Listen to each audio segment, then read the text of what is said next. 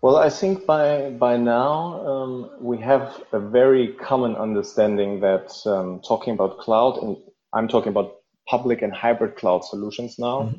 that cloud adoption um, reflects a macro trend common to all financial institutions. So uh, it, it is the key enabler for, for next generation tech.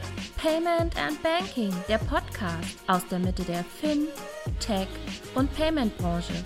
Mit eurem Host Raphael Otero. Hallo und herzlich willkommen zum Payment und Banking Podcast. Hier ist der liebe Raphael. Ja, mich gibt es noch. Ich habe heute das Vergnügen, mal wieder einen Podcast auf Englisch zu machen. Und zwar geht es um Cloud Banking. Und dazu habe ich mir einen super duper Gast mit ins Studio, virtuell natürlich geholt. Von daher mache ich das gleiche jetzt nochmal auf Englisch, damit auch unsere englischsprachigen Leute alle mitlesen und mithören können und vor allen Dingen es verstehen. Welcome to the Payment and Banking Podcast. Today um, we actually want to talk about cloud banking and I'm very humbled and honored that I have this super duper specialist, obviously, for the whole topic, which is Julian Schmücker, the Senior Policy Advisor, Digital and Innovation from the EBF. Hi, Julian. How are you? Rafael, hey, pleasure to be here. I'm fine. How are you? Good. Julian, how about you start telling us a little bit about yourself and then obviously for some of our audience might not be familiar with the EBF. What is that, and who are you, first of all? Yeah, happy to do that. So, uh, I'm a German lawyer working at the European Banking Federation in Brussels. We are uh, the voice of the European banking sector, um, uniting 32 national banking associations in Europe. And together we present, represent some 3,500 banks, um, the full coverage, large and small, wholesale and retail, local, international, and all in all, uh, employing about 2 million people. And uh, in terms of total banking assets, uh, we represent about 80% of the European banking sector. And uh, myself, I work in the team uh, Cybersecurity and Innovation. I'm the senior advisor who has the pleasure to look at topics such as cloud, but also other digital and technology topics, online platforms, DLT, blockchain. Today, that means crypto assets. So, uh, a lot of forward looking, innovative topics. adorsys, Driving Payment Transformations. adorsys entwickelt innovative, skalierbare Services und Lösungen für die Finanzindustrie. Mit 15 Jahren Branchenerfahrung, High-Quality Professional Services und Solutions sowie direktem Zugang zu EU-agierenden Gremien deckt Adorsis den gesamten Digitalisierungsprozess durch Open Banking Know-how für ihre Kunden ab.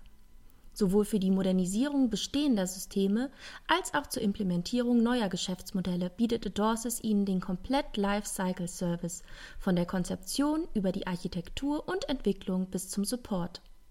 Die Time to Market verkürzt Adorsis durch den Einsatz von qualitativ hochwertigen programmierten Lösungen aus dem speziell auf Digital Payments zugeschnittenen Open Source Portfolio.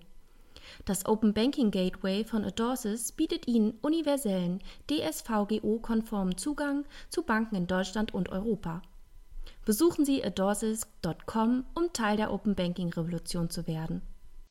That sounds like a dream job for a lawyer. You can actually define everything that is coming around the corner, right? Let's give it a try. I'm not sure if I can speak to everything, but I certainly see a lot of interesting developments coming out of Brussels on this. Yes. Okay, cool. Thank you for that. So um, you, you, touched a little bit on what the EBF is taking care of, what are the topics that are hot, and so on and so forth. However, today we'll want to talk about cloud cloud banking. Now, why would be my initial question. So, wh- why do you think that the sector right now, or why do you think that you guys as EBF need to start looking into that topic? Well, I would say digital innovation in, in, in the financial sector is one of the main pillars to advance the business in banking that we see today. Um, it's not the only pillar. Um, the EBF looks at a variety of topics. I mean, obviously, classic prudential policy and supervision, um, we are having finance and growth. Um, we are having topics around financial education. but cybersecurity and innovation has been identified uh, as one of the key pillars because uh, we believe that uh, the digital transformation in the financial sector is, uh, and the innovation that, that comes with it is key to have uh, competitive uh, and services and services that follow the demand of the customer. And um, that means today for, for European banking sector um, that we have to very closely look at what the European Commission is doing since they are striving for, for a global leadership role for Europe. And uh, that means they are very active on the topic of digital, especially in connection with financial entities. And uh, that means for, for us the, as the representatives that we have to be president in Brussels to advocate and to work with members often in terms of legislative initiatives targeting digital as as the, the, the key transformator for, for banking services. Mm-hmm. Okay. And if, if you start thinking about in, in, in that context, if you guys start thinking about cloud banking, what's the what's the big idea behind that? Um, obviously, when we're talking about cloud or public cloud, other than I would say initiatives in Europe like the Gaia Gaia X kind of environment, if we're talking existing live clouds, we sadly always have to refer to still American companies, right? So we're talking about the the three, four major players in that. So what's the what's the the first principle, so to speak, that you when you take a look from the EBF perspective or from your personal perspective, how do you look at cloud banking from a policy standpoint? What's the thing that you want to see or that you don't want to see in cloud banking? Mm. Well, as the fundamental approach, we believe that cloud technology is, is, the key enabling technology for, for many of the digital transformation that, that banks are aiming for to, to make their services competitive and, and innovative. Um, that allows us to, to proceed uh, several main objectives, uh, and our advocacy is, is a little bit arranged around these objectives when it comes to digital. Um, so for, for example, in general, we, we want cloud to enable banks to use uh, a financial service framework that is technological neutral and innovation friendly. Um, we believe that uh, this framework should allow for cross-sectorial data sharing to the benefits of the European consumers and businesses. Um, so innovation has to be enabled. Um, this should be uh, a resilient ecosystem um, and having, for example, minimum security requirements. But under all this um, digital progress, we, we see cloud as an underlying feature that banks should be able to use. Mm-hmm. And that needs to be adopted in Europe by financial entities at scale. That means there's an inherent cross-sector, um, cross-border um, feature to it, and it needs to be economically viable. Mm-hmm. And what we want to see is um, a framework, and I'm talking both about regulation and supervision and supervisory practices in all the different member states. We want to see a certain level of harmonization that allows banks to do exactly that.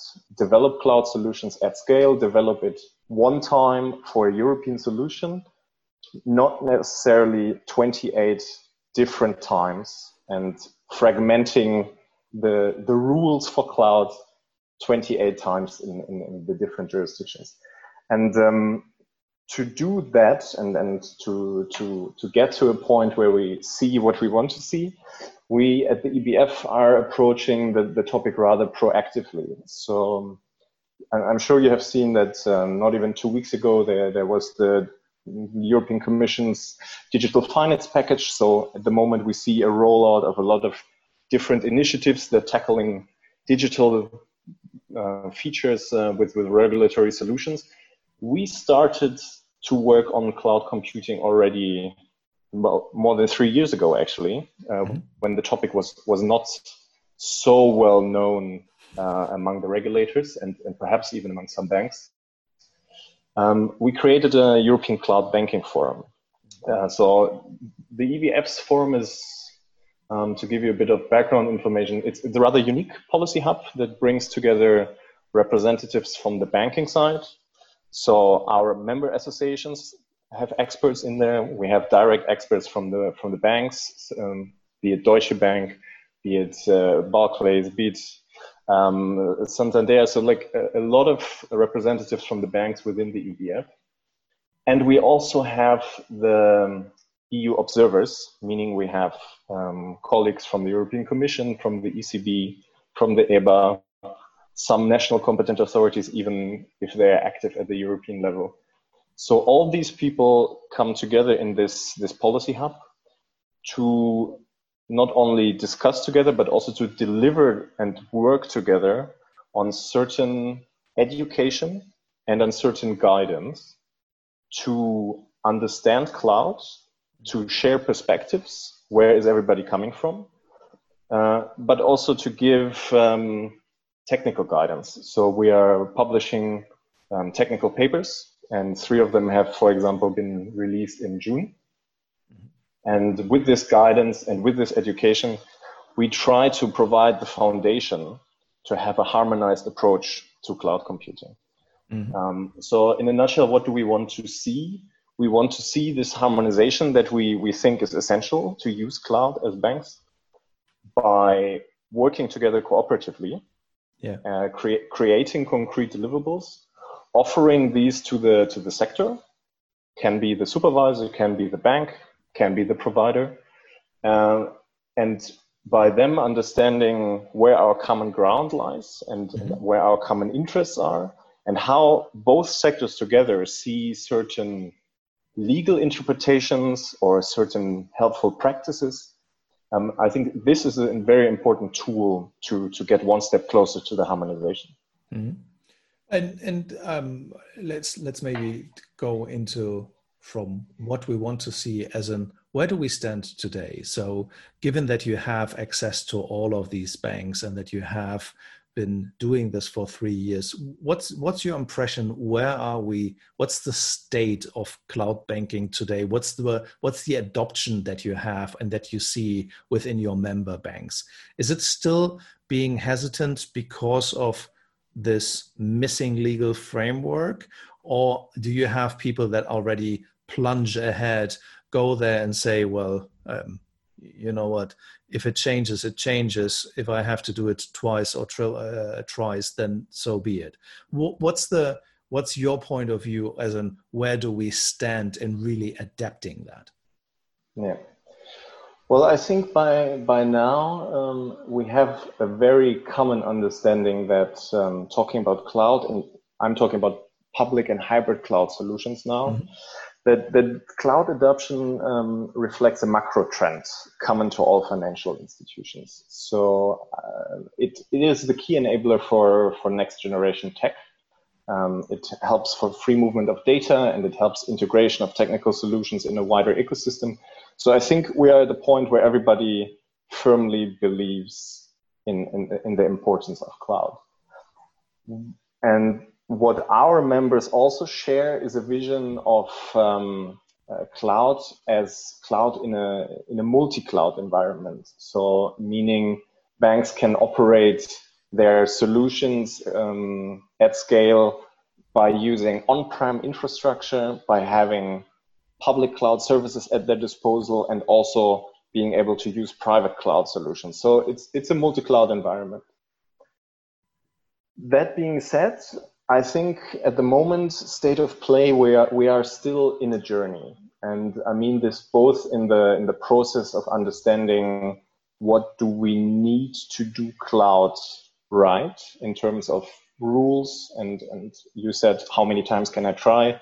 So uh, I would say this is a journey, but also the journey describes quite nicely the, the, the approach that an individual bank is taking um, to, to a public cloud solution. And um, that explains perhaps why we are still on the journey and why it is not a fast one. Because different from perhaps the, the stereotypical uh, make it or break it approach in the Silicon Valley back in the days, banks are very dedicated to work compliant within the financial regulatory uh, framework. So this is something that we face already, the traditional banking, but also the, the cloud banking. And uh, to do that, you need to consider very carefully not only what cloud solution could be useful and what solution you, you want to want to aim for, but you also need to understand what are the rules around it for you to use it without your supervisor um, being being uh, nervous. You need to have a very close relationship, and our banks do have that with the supervisor to discuss cloud computing solutions. Um, as I said, the exchange of perspectives and this, this learning curve is very important. And you have then a little bit the, the issue are the rules we have today developed for the traditional banking are they fit for purpose also for the exponentially evolving possibilities on the cloud and i mean something that perhaps some people who are who are not so close to this topic may confuse cloud, we are not only talking about data storage. So that is only a fraction of the potential that, that cloud actually has. So the processing power on demand, being, being agile, being flexible, uh, applying uh, software as a service solutions, uh, not only infrastructure or platforms, but also software. All these variations of cloud make it very complex, very interesting, very innovative, but also complex when you plan it under your compliance processes. And that means you have to be careful in your planning. You have to have a lot of conversations with the supervisor. You have to have a careful eye on how services develop and can the rules catch up. And in this mix of, of challenges, speed is one of the first things that, that gets a little bit lost. Uh, I, I think personally it's a sign of caution, and, and, and that is also very important to, to know what you do and to do it right.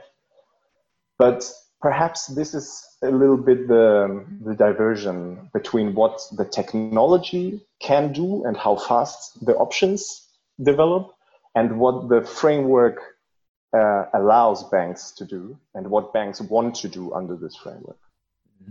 And what do you say from from from your experience in all of the discussions that you have? Um, if you put yourself in the shoes of a of a CEO um, of a, I don't know, let's say a neo bank. Some of these new banks actually try to adopt as much as possible the advantages of agile software development, software as a service, even platform as a service. They try to move as much as possible away from the get go from a hybrid approach and start, if possible, on, on cloud first. Would you would you say that it's an easy task right now for a bank to be cloud first? Is that something that that would work? Well, I would say cloud first is something, or, or starting out in the cloud is something different from many of the conversations that I have with our members who are traditional institutions, and they simply are faced with the reality that they have existing on-prem systems, and mm-hmm. nobody wants to give them up just mm-hmm. like that. You have to do it carefully. Migration into the cloud is a step by step approach. So that is also one layer of the complexity. Um, if you are a neobank and you don't start with this, then of course one aspect has been taken care of. You don't have to worry about the infrastructure being integrated that much. Um, nevertheless, um, when it comes to, to cloud, you have to um, follow a risk-based approach. This is something that our members, the, the banks already apply very thoroughly. This is also something that the regulator um, is, is or considering when, when looking at cloud solutions by banks. Um, being in Brussels, working with EU institutions, what we look at the most um, are the 2019 um, EBA guidelines on outsourcing. So to be implemented by the national competent authorities I think the risk-based approach is, is, is very nicely um, placed in there. If you then apply this to cloud only, that would mean you have to know that cloud only means also your, your material process, your critical services are in the cloud. And the regulation is set up in a way that you have to be especially careful and have extra consideration when it comes to critical services. So I would say cloud only has to also think about very carefully about about this challenge, uh, and it's it's a different different problem perhaps than than starting out with with uh, infrastructure, legacy infrastructure. But uh, I, I wouldn't necessarily say that it's that it's easy, but um, service provision on a maximum level to the benefit of customers who demand more and more every day, uh, rightly so. Um, this never has been easy. Yeah. So I, I think uh, both both models have their their challenges. Okay. And now um, you, you mentioned a couple of, of, of, points before where you said the approach ideally is a multi cloud approach. Now, multi cloud, like coming from on prem, which we talk as if it would be normal. That's you have your own data centers, you own the storage, you actually can go into the room where all of the servers are doing their blinky stuff and making a lot of noise and producing a lot of heat. So, but moving from on-prem to hybrid, where I have obviously still some some stuff in my data centers, but I start moving other parts of my applications or of my offerings slowly into the cloud. You mentioned the, that then it can be also a mix of private cloud, which is not accessible from the outside, versus public cloud, which would be the three big providers that you have outside there. Now, um, what's the what's the journey that you see where where people want to go? Do do you see people that actually say, okay, you know what, I have to deal with legacy. I'm fine. I want to start approaching this cloud thing, but I'm going to do that on the edges. You just rightfully said that there's a lot of scrutiny on the core competencies or the, the core applications that you have within your bank, right? So is that something that, that you see as a, as a theme that a lot of people want to um, get their feet wet in cloud by doing non-critical stuff first? In my personal experience and, and with the use cases that we, for example, collected as part of our guidance papers, I would say yes. Um, mm-hmm. What, what we see is um, a slow move of certain non-critical functions into the cloud uh, over the, the past couple of, of months and years, um, and uh, aiming for a seamlessly uh, interconnection with with the legacy uh, infrastructure that you have, and uh, all the while keeping the the same level of compliance, the same level or even better level of security. Um, Yes, so that, that is a, a, careful journey that, that started. But of course, um, looking a little bit beyond the pond outside of, of Europe, uh, looking at the ideas that, that are uh, promoted, for example, in China, uh, cloud in a box uh, was yeah. one of the buzzwords uh, to, by, by some providers to, um, to be put forward. There are, of course, ideas of in my experience, usually non-European players to to uh, to think at least aloud about core services mm-hmm. in the cloud. Mm-hmm. But I, I haven't personally seen that in a way um, uh, as as I have seen it for for non-core functions. So uh, let's to, to stay with your analogy, dipping a toe in and, and testing the water has happened first. Yes. Okay. Okay. And now um, you, you mentioned the the the data point, which obviously, being Europeans, we actually care about data. Um, that's why we came up with GDPR. Isn't that like another layer of complexity on top of that? I, I'm not saying that it's less complex if you're careless with data. I mean, you shouldn't do that in the first place. But um, isn't the the GDPR approach even putting some more pressure scrutiny on especially financial institutions that um, then have a lot of obviously PII, but also sensitive data. Um, how do you see that? Is is that is that a burden on top of that, or do you find that's that's negligible in in your discussions and also in how to create the the policy frameworks for that? Well, I would I would never say that the data protection is negligible. Uh, not only because I'm I meant German. the complexity. don't get me wrong, not the data protection. no, so, so certainly I, I, know what you mean. I mean, um, I, I, think it, it is something. Uh, the, the GDPR and data protection level is something that uh, can create or call for quite a tremendous amount of effort, but it's certainly certainly worth it. The, mm-hmm. the data protection is not only an obstacle; it can also be um, an interesting point if you if you look at uh, the international data hosting community. Where where do you want to have your data? Um, I think Europe has a has also a, a, good point to advertise a little bit the, the data protection level that we have installed here. True. So that's not necessarily negative only. Of course, you have to be very careful. So it's an additional layer of complexity to to work on. Uh, and perhaps that also takes out a little bit the, the speed. Um, if you have additional requirements, you have to be careful that they're all in place. But uh, I feel that European banks have a good good take on, on, on the data protection. So um, that, that should be uh, no obstacle for, for cloud use uh, in, in, general. Okay.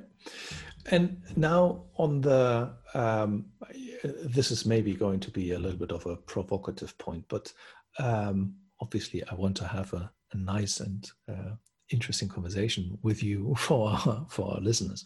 Um, now, the point of creating a harmonized policy framework makes total sense, right? It gives everybody a peace of mind that what we're talking about is applicable. Um, and it's applicable in a wide range. Now, however, it is applicable in Europe. How do you think about doing that? You, you mentioned China, which obviously plays by slightly different rules. Um, how, how should how should we think about globalizing this kind of policy framework? Is is that already something that you have in the, in the back of your mind? How we get to a level playing field globally? Well, our, our core interest for now is, of course, the harmonization in the European market and, and thinking from there. But of course, we have it we have it uh, in the in the back of our mind. Uh, at the EBF, we, we are very, uh, very supportive for, for global or, or international coordination when it comes to, to the framework uh, that, that uh, has to be applied. Uh, cloud is inherently uh, a cross border, so that also means it's inherently ha- having the potential across Europe. Um, so we are, we are very supportive of uh, international coordination there. And yeah, with the if you look at Chinese models, is that is that uh, right or not right? Um, fundamentally speaking, the accountability for for your services is with the bank, and banks are very very aware of that. And cloud changes the way of how services can be designed and used. Mm-hmm. So in the end, we we have kind of a tr- new triangle to look at, not mm-hmm. lo- no longer cloud and the provider, but cloud and the provider and the regulator, and they all have to understand and figure out how a shared controls landscape work, shared responsibility models are, are promoted. So there d- certainly are differences, mm-hmm. but in the end, the accountability remains with the bank. Mm-hmm. And that also means no matter where your cloud provider comes from, European banks will make sure uh, that the contractual agreement with the provider reflects the requirements that the European regulator and supervisor is asking from them. Mm-hmm. Um, certainly, also a very complex endeavor, which again slows down perhaps a little bit the adoption rate because if you have to have a lot of lawyers involved and you have to very carefully look at the requirements, this takes time. And um, both the EBA guidelines on outsourcing and the, the new proposal on, on DORA, digital operational resilience, both have concrete ideas what minimum content such a contract has to have. So that means if your partner comes from China, if your partner comes from the US, you have a certain baseline that you have to make sure is, is secure. And, and, and I'm wondering about the the international cooperation that you that you mentioned that you're open to that. Did you get um, by by any chance inspiration from how other um, regions of the world are dealing with that? I mean, you have even large banks in the US that moved quite a bit um, of, of their operations into the cloud. You have the oldest Australian bank that went completely um, not a toe in, they just plunged into the cloud. Not necessarily always a good thing. Um, but is, is that something that, that you um, took some inspiration from when, when you started working on the framework?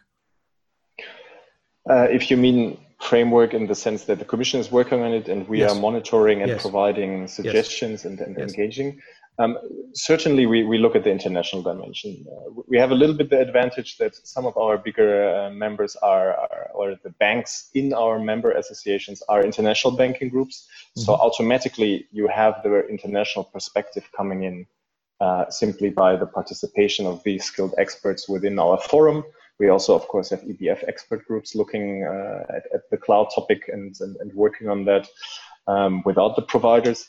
So there's a lot of international um, input uh, coming in already. Um, as EBF, we're also engaging uh, regularly in the US with, with authorities. Uh, so there, there is always a, a, link of communication where, where you can learn uh, something. Um, we also uh, hold contacts with, with US representatives uh, in Brussels. So the, the communication is certainly there to understand what's, what's going on.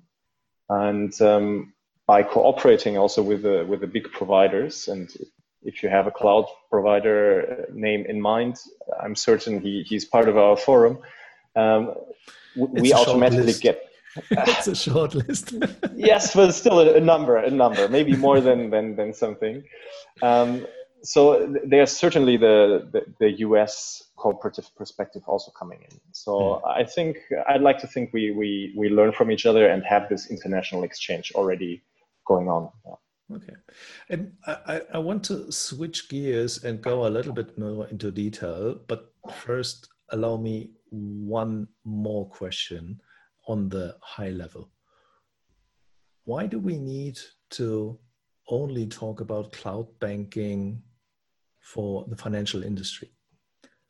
Right? So, why take a sectorial approach? Obviously, because of the regulatory environment and because you're the EBF and maybe not the um, representative body of, of somebody else. But if I if I just think about the cloud adoption, what you said before, that it's going to drive changes in the business model.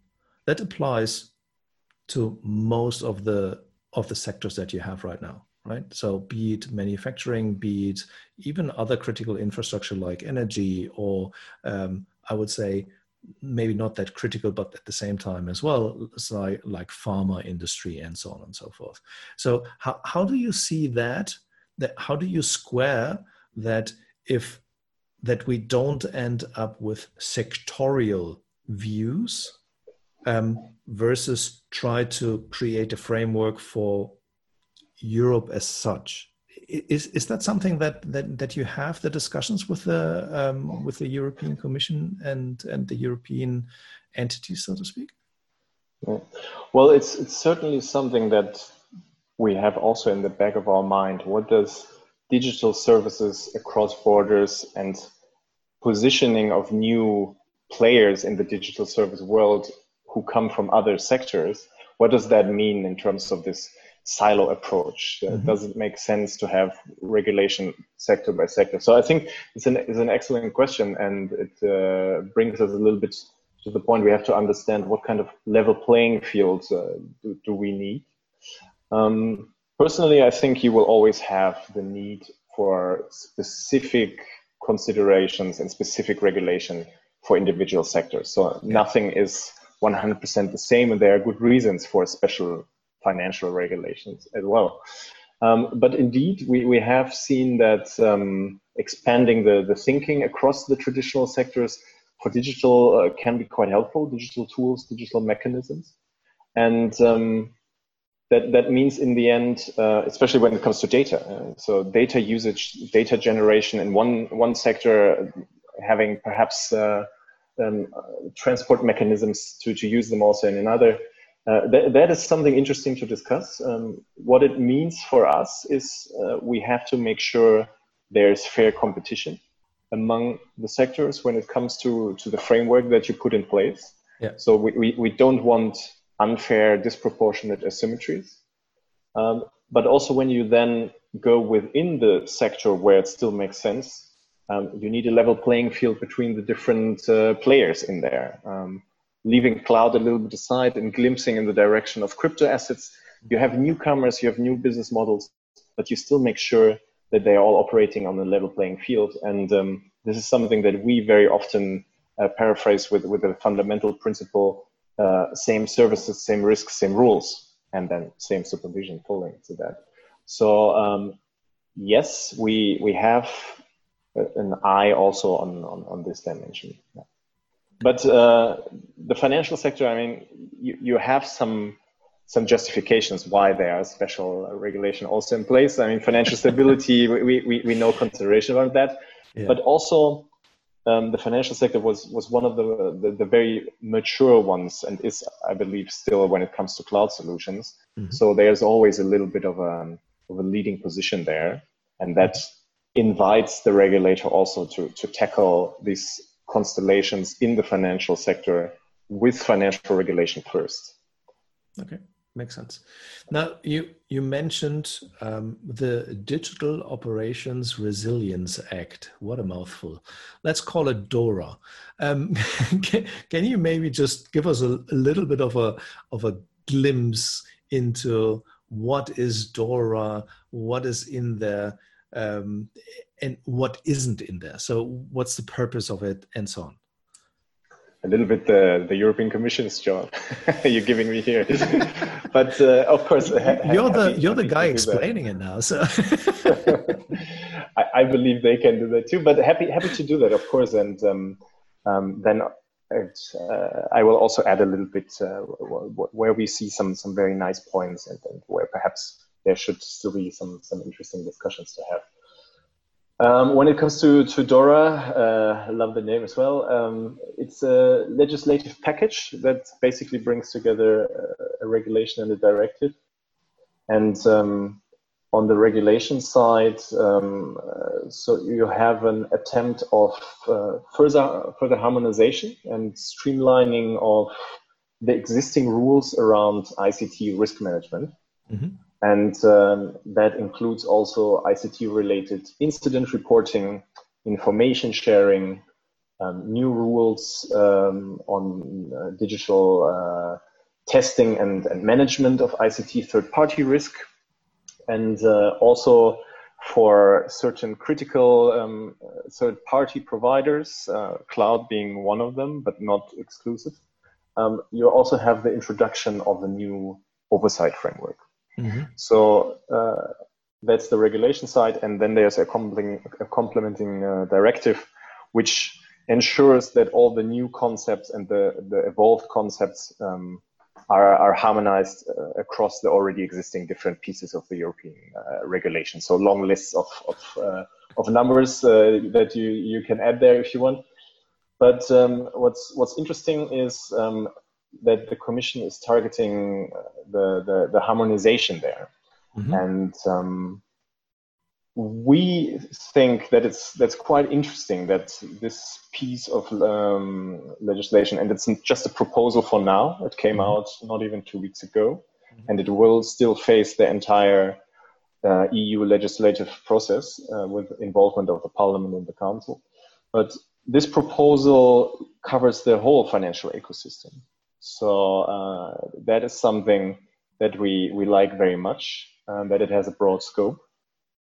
And uh, it tries to harmonize also a little bit the multitude of ICT risk related rules that are out there under all different pieces of, of, of legislation. And mm-hmm. it's always tricky if you have to work on the basis of so many specialized individual um, uh, legislative pieces now we see something bringing it a little bit consistently together and doing that also from a risk-based approach. So that, that is very nice to see. Mm-hmm. And um, we, we, we welcome very much that it's uh, an attempt to, to harmonize cyber incident reporting because that makes sense to, mm-hmm. to have that a bit more streamlined and report ideally even to it's still to be discussed EU hub once. So thinking a little bit ahead of DORA, but this is something that DORA could enable in the future. Yeah. So th- this is quite interesting, and also um, uh, acting a little bit as a as a lex specialis to the existing directive on network and information systems, the NIS directive. So you you know there's a new piece of rules that that will guide you and that provides legal clarity and certainty. Mm-hmm. Um, so when when it comes to this, that, that is uh, that is quite quite welcome. We we still are in the process of assessing the details, um, but um, we we also look at the new proposal to have an oversight framework of the critical third party providers. And you mentioned the the number of US cloud providers. Um, not too many are out there that that are uh, well used by by a number of, of industries. So having a new structure of, of a European lead overseer to, to look at these individual companies and monitor them and, and getting a catalog of powers to, to get information from them and, and, and, and uh, enforce that with the help of the national competent authorities. That can be interesting. Perhaps from a banking perspective, also it can be interesting because there's then a lot of information sharing on ICT risks. And it could be useful also to have access to such information for banks' due diligence and, and compliance processes. So if this information is shared among supervisors out there, perhaps it would make sense to also think about giving customers a little bit more insight to make sure everybody is aware. And that is the first step of also then manage and mitigate uh, such risks. Mm-hmm and um, we, uh, we, we think this this could be interesting, but it also comes a little bit with um, articles full of requirements for the contractual arrangements. I, I, briefly touched upon that earlier. So there are now a lot of things proposed that that have to be in the contract, and of course now we are very curious: is that aligned with the requirements that we already face today? So are there new expectations? Is that something just reiterating things that we already do? So a, lo- a lot of things to look at. And um, from from the first impression, that there are some things that show, at least me, that our cooperative approach by the by the Cloud Banking Forum of the EBF that this is quite helpful because there are articles in, in the new proposal that that invite um, the, the, the banks and the providers to have a register for reporting on, on the cloud services they, they use in, in there, and the contract has to secure that.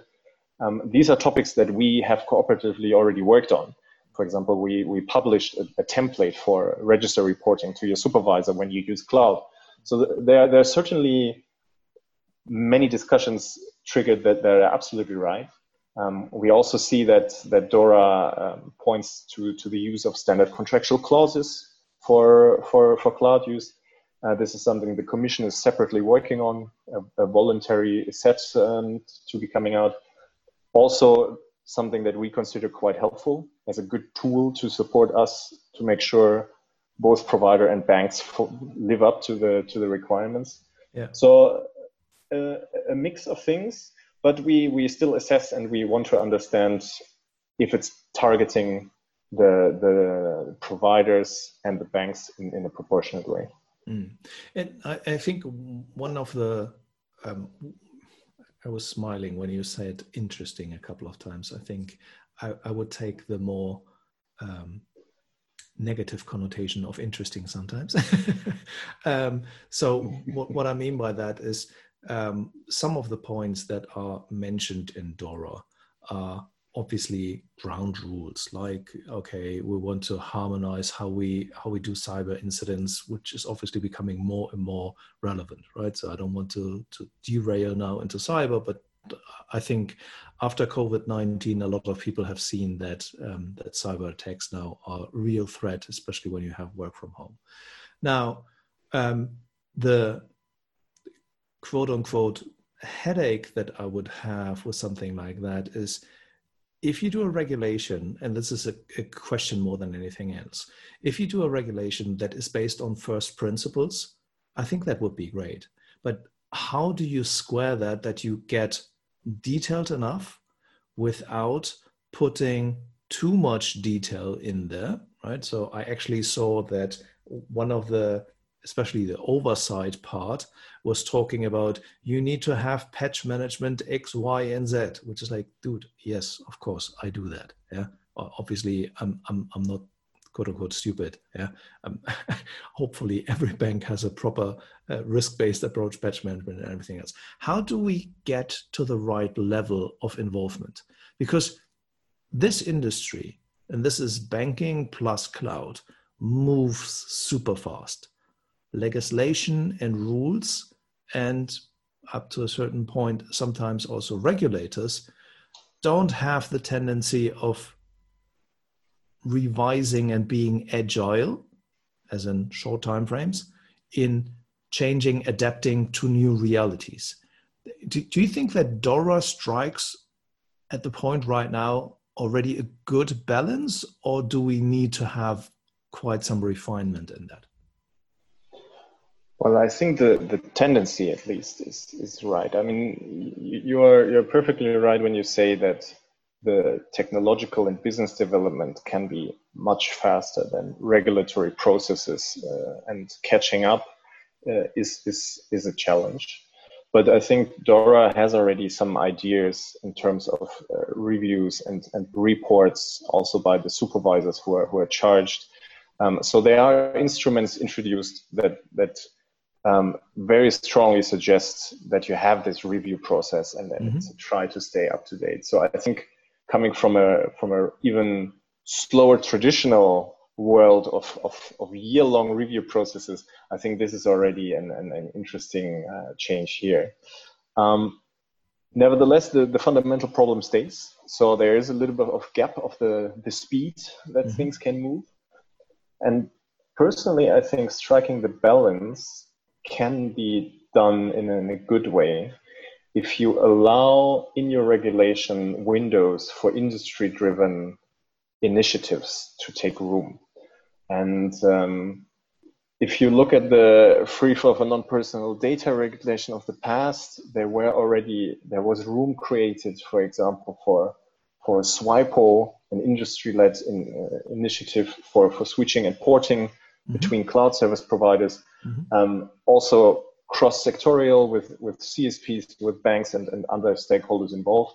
And they created code of conducts how, how this can work, the switching and, and the, the porting. Um, so I think this could be an interesting way to, to strike the balance. You provide an overall framework that is principle based, perhaps where it makes sense becomes more descriptive, but in important features gives the room for industry led initiatives to I don't want to say fill the gaps because it's not a real gap if you from the beginning have the intention to fill it just with a stronger industry involvement. But, let's call, um, let's call it breathing room, right? So you need to have some wiggle room, and I'm not saying that in a negative way. That actually exactly not wiggling evolve. out. It's more yeah, about true, creating true, true. something to fill.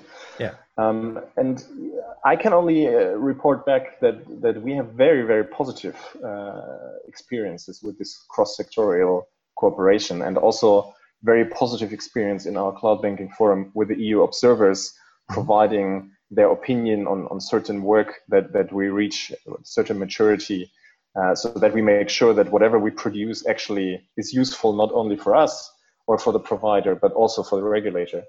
Um, but the spirit is very positive the dedication is very high so i think um, such such initiatives can can be a real added value. Okay. And then you mentioned also before, and I saw that there's this uh, a proposal to create a new, how do you call it, observer, some entity on top of that that actually takes takes care that that um, everybody abides by the rules and plays by the rules, um, and that feels like a regulatory body. Um, how much are we talking experts? in that regulatory body. Sometimes um, it's it's good that you that you have great lawyers like yourself. Right out. But um, in in the day to day how confident do you feel that this regulatory, should it come into effect, would also be filled up with with experts that actually know the hassle of driving something like cloud banking adoption or have the quote unquote hands on experience of being in the cloud and providing an critical infrastructure or critical business in the cloud. Are you confident that that's something that is top of mind when creating this entity?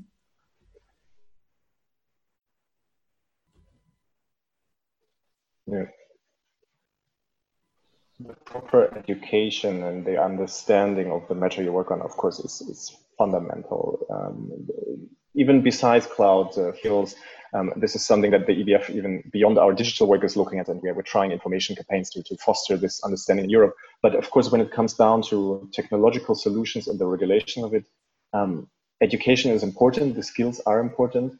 Uh, and that's also why we, we started our cooperative work by first learning where are we all coming from, what is our perspective, and this is why we are planning over the, in the years to come to also have more output on, on the educational side. For example, right now we are we are looking at auditing of cloud services. One of the, the, the next very interesting uh, things to, to look at.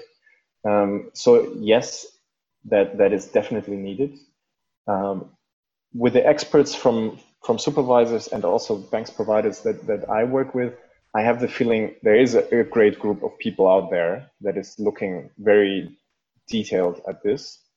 Um, and and uh, they are putting together education also for those who are still in the process of, of getting there. Um, so uh, I think we have to to continue educating. That that certainly cannot stop. Uh, when when you come to the lead overseer, that that means um, one designated European supervisory authority under DORA to be assigned to a specific critical uh, third-party uh, provider in the ICT world. Um, I think by working with banks over the last years, EBA or ESMA or EIOPA, one of these three would be the, the lead overseer. Um, they have learned a lot. They have skilled experts in place. Mm-hmm. They have excellent uh, conversations and exchanges with us. Um, also, the banks have regular interactions with their national competent authorities. So there's a constant flow of information uh, that simply by the day to day will will make an impact. The question is rather how fast. Um, traditional perspectives are hard to hard to shed, if ever. So um, that that goes especially for us stubborn lawyers.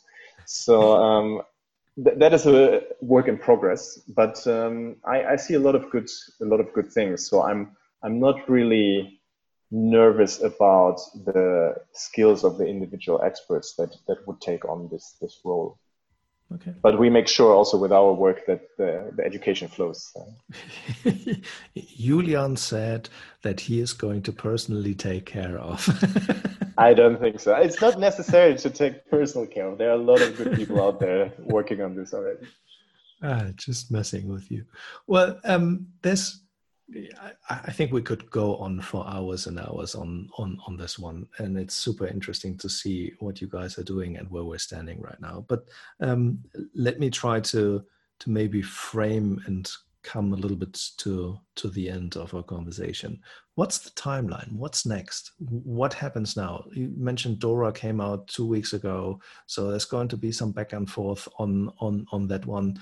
Um, when do we see this harmonized framework materializing in something um, quote unquote tangible?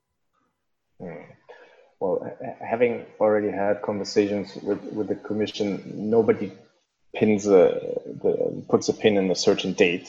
Mm. Um, what happens now is uh, the the progress within the, the regular uh, EU process for legislation, so the involvement of the European Parliament and the Council to to uh, look at the proposal of the Commission and then negotiate and make adjustments where it makes sense. So even the Commission experts know that that not everything can be gotten right or perfectly from from the very first moment. So there's certainly room to, to still look at some, some of these details. Um, I, I wouldn't expect that to, to be very fast. Uh, so uh, it will take a month in Brussels as any other piece of, of regulation. But I think everybody understands how important uh, mm-hmm. resilience is. And at the mm-hmm. moment, we have the, the, German presidency, which has digital as one of their, their main uh, priorities on the agenda, anyways. So there's certainly a lot of interest to, to, to get uh, these things moving. And uh, coming to a harmonized ICT risk management certainly would, would be healthy. Uh, mm-hmm. cybersecurity is something that we that we um, promote also a lot. Uh, so uh, looking looking very much forward to the conversations, and uh, we will make sure that we work with our members and our positions uh, and, and engage with all the EU institutions. You're such a good lawyer. you if you say so. you also don't want to put a, a date on it.